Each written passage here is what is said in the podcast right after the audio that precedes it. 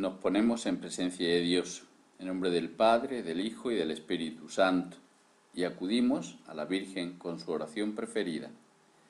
Dios te salve María, llena eres de gracia, el Señor es contigo. Bendita tú eres entre todas las mujeres, y bendito es el fruto de tu vientre Jesús. Santa María, Madre de Dios, ruega por nosotros pecadores, ahora y en la hora de nuestra muerte. Amén. Supongo que te acordarás de la vida de Tomás Moro. Este hombre, siendo el gran canciller de Inglaterra, es decir, el primer ministro, se pone a su rey y desautoriza que éste se case con otra mujer, pues ya estaba casado. Al rey no le parece bien la actitud de su primer ministro y es llamado a comparecer ante el tribunal de Lambeth. Moro se despidió de los suyos, pero no quiso que la acompañaran, como era habitual en otra ocasión, hasta el embarcadero. Solo iban con él William Roper, el esposo de Margaret, la hija mayor y su predilecta, y algunos de sus criados que ayudaban en la labor del embarque. Nadie en el bote se atrevía a romper el silencio. Al cabo de un rato y de improviso, susurró en la barca a su hijo Roper. Son Roper Aizan Orlog de Fiel is one. Hijo mío, Roper, doy gracias a Dios porque la batalla está ganada. Roper confesaría más tarde no haber entendido bien el significado de esas palabras. Más tarde comprendió que el amor de Moro había crecido tanto que le daba esa seguridad de triunfar sobre cualquier obstáculo.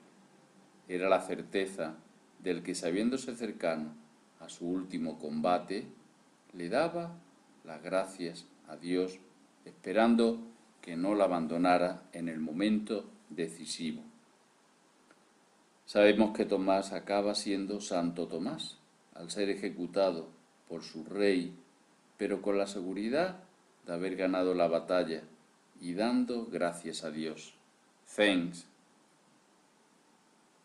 Jesús, pero yo no doy las gracias tan fácilmente. Imagínate si me van a cortar la cabeza, las gracias que voy a dar. Y es que no me acuerdo del ejemplo que tú me das.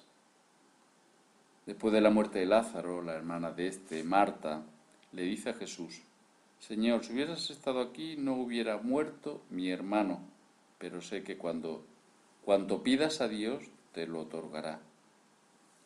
En el momento de la resurrección de su amigo, Jesús levantó los ojos al cielo y dijo, Padre, te doy gracias porque me has escuchado. Yo sé que siempre me escuchas. Santo Tomás sí que se acordaba y lo vivía. La gratitud, que es ese recuerdo afectuoso de un beneficio recibido, con el deseo de corresponder de alguna manera. En muchas ocasiones solo podemos decir gracias o algo parecido. Cuesta muy poco ser agradecido y es mucho el bien que se hace.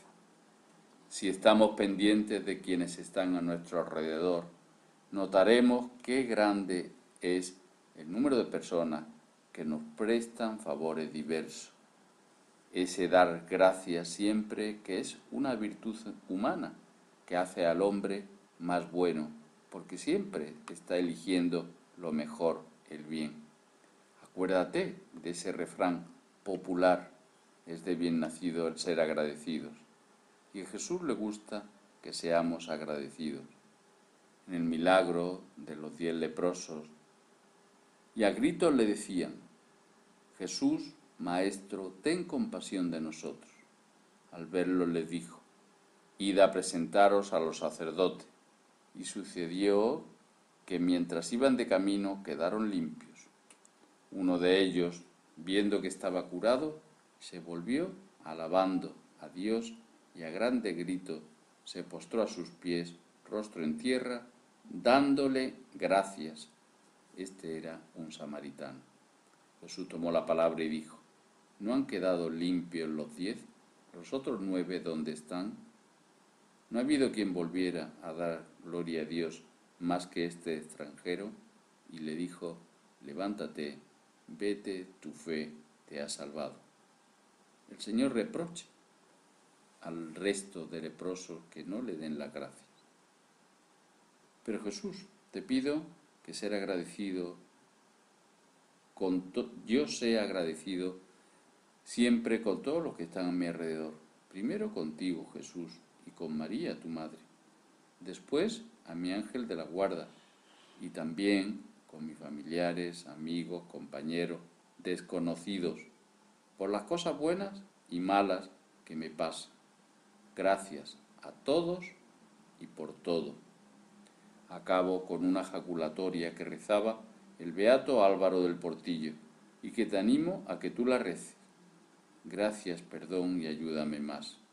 Jesús, gracias, perdón y ayúdame más. Como dice Santa Teresa de Calcuta, la santidad no consiste en llevar a cabo cosas extraordinarias, consiste en aceptar con una sonrisa lo que Dios nos envía. Consiste en aceptar y seguir la voluntad de Dios. Es decir, thanks, ser agradecidos, dar las gracias. Dios te salve María, llena eres de gracia, el Señor es contigo. Bendita tú eres entre todas las mujeres y bendito es el fruto de tu vientre Jesús. Santa María, Madre de Dios, ruega por nosotros pecadores, ahora y en la hora de nuestra muerte. Amén. En nombre del Padre, del Hijo y del Espíritu Santo. Amén.